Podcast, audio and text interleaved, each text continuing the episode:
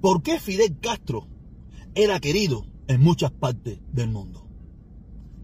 Vamos a analizar y a reflexionar sobre ese tema. A veces nosotros los cubanos, en nuestra locura, en nuestra locura perdemos la perspectiva de quién fue Fidel. Y Fidel es el origen y el, el todo de todo lo que ha pasado en Cuba y de lo que está pasando en Cuba y de lo que va a pasar. Y Fidel fue un hombre muy inteligente, muy inteligente, muy inteligente, que se ganó, se ganó el amor, el cariño de muchísima gente fuera de Cuba. Vamos a obviar el tema cubano, vamos a obviar el tema cubano porque ese no es el punto. El punto es por qué Fidel era apoyado por tanta gente en el mundo entero. Y una de las causas de que por qué Fidel Castro fue apoyado es porque él apoyó todas las causas injustas que habían en este planeta. Todas las causas injustas, todas las peleas de los pobres contra el poder hegemónico, o el poder más grande, o, el racismo, o contra el armamentismo. Y también usó también, quiero, quiero también, usó el antiamericanismo.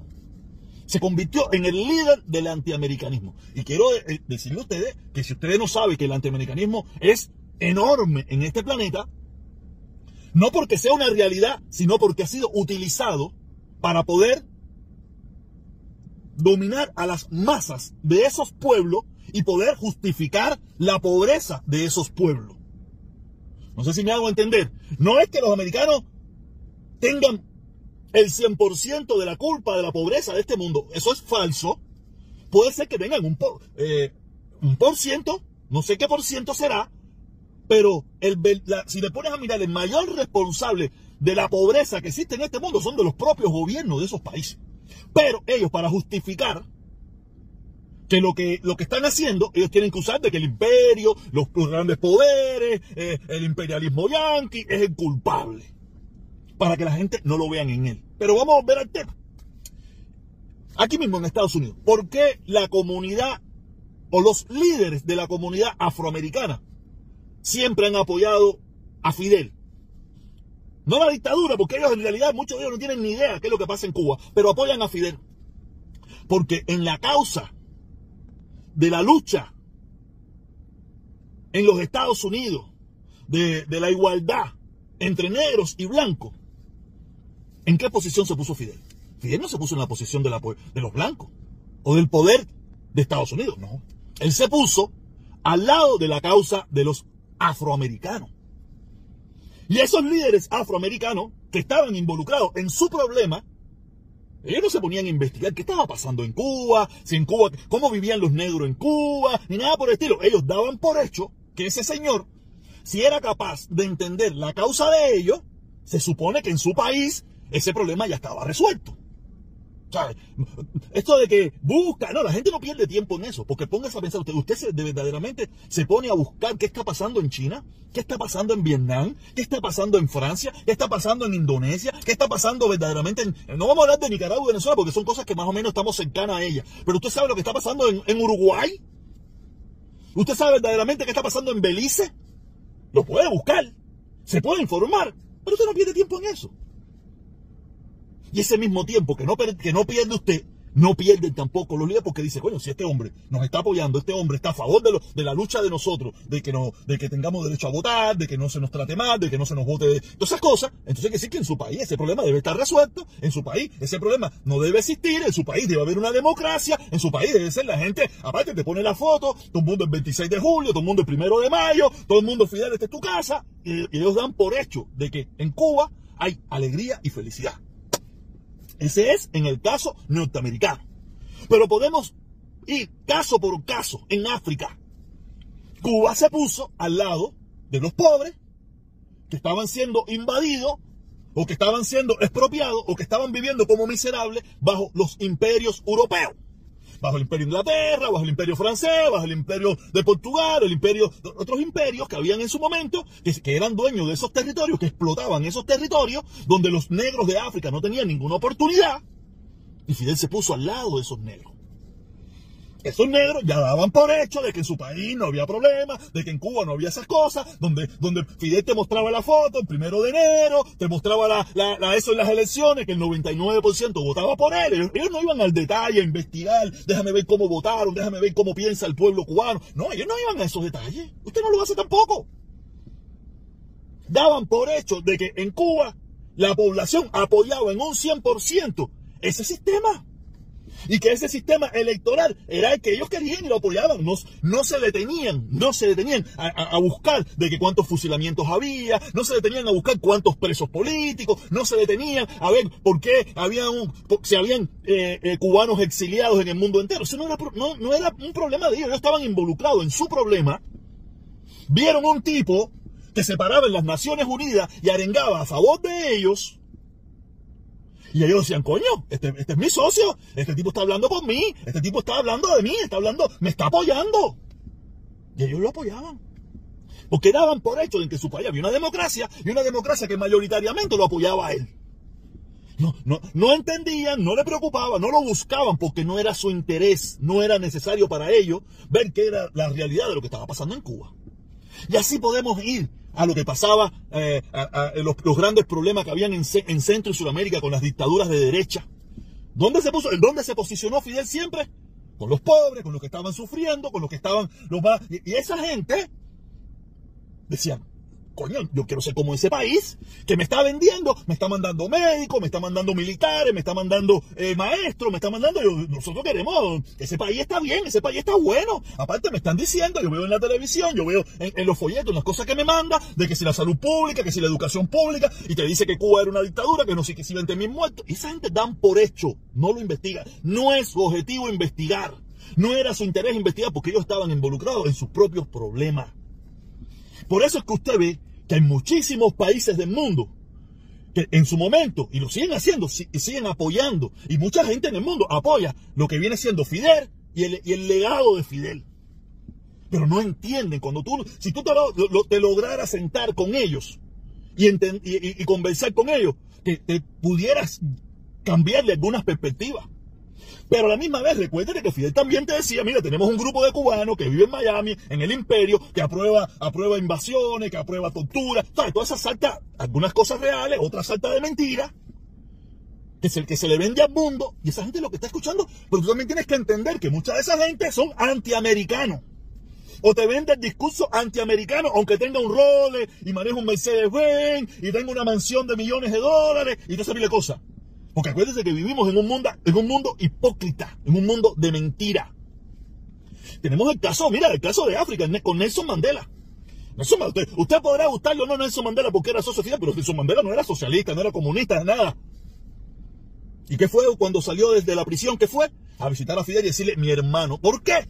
Porque Fidel, en la politiquería, en su, en su eso, llevó a miles de cubanos a, África a luchar por la independencia y, el, fin de la apartheid en Sudáfrica.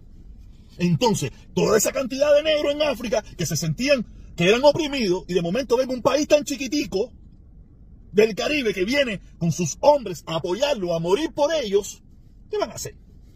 Póngase usted. ¿Entiende? Por eso nosotros tenemos que entender, entender la lógica con la lógica que funcionaba Fidel. No quiere decir que Fidel era bueno en Cuba, nunca lo fue. No quiere decir que, las cosas en Cuba funcionaban bien. Pero esa gente no le preocupaba. Ese, no era el objetivo. Ellos daban por hecho. Porque ellos, ellos miraban sus países. Y dicen, en mi país, si yo hago, hago malo, la gente sale para la calle, la gente protesta, la gente en las votaciones me quita. Pero lo que mucha de esa gente no sabía era que las elecciones en Cuba no había derecho, que en Cuba no había oportunidad de, libertad de expresión, el que, el que salía a la calle a protestar lo metían preso, lo fusilaban o tenía que irse. Ellos no lo sabían porque no entraban en el detalle. Pero aparte, como en Cuba no había una forma de publicidad, de publicitar eso, no se enteraban. Y cuando se enteraban, cuando salía algo, salía de Miami. Y como ya Fidel se había encargado de envenenar a toda esa gente en contra de ese grupo de cubanos, ¿Y cómo le llamaban? Batistiano. Recuérdense esto, aquí, por eso yo digo, las consignas tienen que parar. ¿Sabes? Le llamaban batistiano. ¿Y cómo asociaban los batistianos? Con gente que tenía miles de fusilados, miles de muertos, que robaban, que le quitaban las propiedades a los pobres. Y eso fue lo que se vendió. Que, no, que hay algunas cosas que son reales, otras que son exageradamente mentiras. Pero eso fue lo que vendió Fidel al mundo entero. Recuérdense que Cuba existe para muchísima gente en este mundo a partir de 1959, porque lo que se hizo antes de 59 todo era malo. Y en eso la dictadura cubana invirtió millones de millones de millones de millones de, de dólares en publicitar una imagen que era irreal y falsa. Y lo sigue haciendo. Lo sigue haciendo. Por eso es que usted ve que para muchísima gente en este mundo, Fidel es un ícono de la lucha, es un ícono del, apoyo a los pobres, porque les recuerdo que los pobres son la gran mayoría. me imagino que el, el 80, el 70%, el 90% de la población del mundo entero. Y esos pobres, y esos pobres ven a Fidel, ven al Che, con esa mentalidad. Y ven, y, recuerdo, como les dije ahorita, los, muchos de los políticos de este mundo, para poder robar, para poder eh, lucrar de la pobreza, lucrar de todo eso, le echan la culpa al imperialismo yanqui. Recuérdense de esto, de todo lo malo que está pasando en su país, como pasa en Cuba, que toda la culpa es del bloqueo, toda la culpa es del embargo, toda la culpa es las sanciones. Esos políticos en sus países no le pueden echar la culpa al bloqueo, al embargo y las sanciones porque no existen, pero le echan la culpa a los a las transnacionales, al neoliberalismo y a toda la porquería vida y por haber. Y eso es a veces donde nosotros perdemos la perspectiva, perdemos la idea. Por eso yo siempre he sido un crítico de mis hermanos cubanos que, han apoyado todas las causas injustas de este mundo. Digo, ustedes lo que sin darse cuenta le están dando la razón a Fidel. Cuando apoyan, cuando tú escuchas a un cubano aquí, no, yo apoyo a Pinochet, no, que yo apoyo a, a no sé quién, y yo apoyo a dictadores, yo apoyo no sé qué cosa, y yo apoyo bombardeo.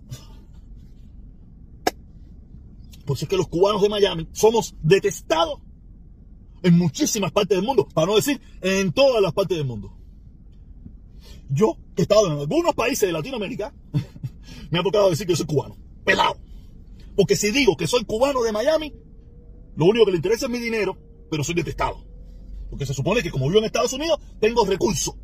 Pero soy detestado porque se vendió en muchos de esos países de que los cubanos que se iban eran unos traidores, eran unos mercenarios pagados por la CIA. Y ese discurso en toda Latinoamérica y en el mundo entero ha trabajado muchísimo. Ya digo, en la dictadura cubana se invirtió millones de millones de millones de millones de dólares en llevar ese mensaje. Por eso que en Cuba no hay nada. Por eso que en Cuba todo, está destimbalado. Porque para ellos lo único importante era vender ese mensaje de que ellos eran los buenos y que el que no apoyaba el mensaje de él era el malo. Cuando nosotros empezamos, empecemos a entender todo esto y ver cómo podemos cambiar todo esto, podemos lograr algo. Mientras tanto, seguiremos siendo los mismos cubanos más mirados, los mismos cubanos que apoyan lo que era, los mismos cubanos que, apoyan a Trump. Busque, busque la mayoría de los latinoamericanos qué piensan de nosotros con esto de la política de Trump. Dice, ¿cómo ustedes los latinos van a apoyar a Trump, que es un tipo que ha sido, ha, perseguido, que ha, que ha denigrado, que ha, que ha hablado mal de los latinos?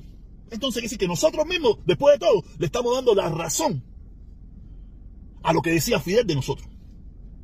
Usted haga lo que le dé la gana. Yo solamente estoy haciendo un análisis, estoy haciendo una reflexión para que el que quiera entender entienda, el que no quiera entender que no entienda ni cara, y el que quiera intentar cambiar las cosas, ya sabe por dónde es el camino, desde mi punto de vista.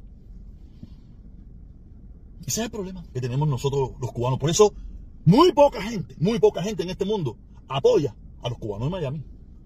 Y si te pones a ver, todo el que lo apoya, por lo menos de los presidentes de Latinoamérica, cuando eran presidentes, ninguno los apoyó. Todos nos han apoyado después que dejan la presidencia. Porque ya no van a sentir, ya no van a sentir el efecto en las elecciones o en su pueblo por estar apoyando a los que se ha vendido en el mundo entero, que son los malos, que son los cubanos de Miami. Porque usted puede hablar lo que tú quieras del presidente de Colombia, este, este que es muy famoso, eh, que acabó con supuestamente con, la, con la guerrilla y todo eso. Sí, sí, pero cuando él era presidente era amiguito Fidel y le daba las gracias a Fidel. Después que, se, después que dejó la presidencia, la dictadura y no sé qué, y, los cubanos de Miami. Y así podemos ver a un tondón de, de expresidentes y políticos latinoamericanos. Pero mientras eran políticos, ellos, mira, se callaban la boca y lo que le daban era aplausos a Fidel. ¿No sabe por qué? Porque lo que se vendía en la prensa de sus países era que Fidel los apoyaba, que Fidel era el que mandaba a los médicos, que Fidel era el que mandaba a los maestros, que Fidel era eh, el, que Cuba era eh, el país soñado. Y ponerse en contra de eso era perder votos, era perder eh, la posición política y era perder dinero. Aunque a lo mejor probablemente en su, en su adentro sabían que lo que estaba haciendo Fidel era mentira, pero nunca, o muy pocas veces, por lo menos públicamente, nos enteramos de que lo dijeron. Muy poquitos. No podemos contar con, con estos tres dedos cuando los cubanos entendamos todo eso, veremos algún cambio en el mundo entero en el apoyo por la lucha de la libertad y la independencia de Cuba. La independencia mm, de esos propios cubanos que están allí, que es un desastre. Pero mientras tanto, sigamos haciendo lo mismo y lo mismo y lo mismo que Fidel dijo que hacíamos y que no deja de ser real. El éxito es bastante limitado. Nada, un análisis, una reflexión del protestón cubano.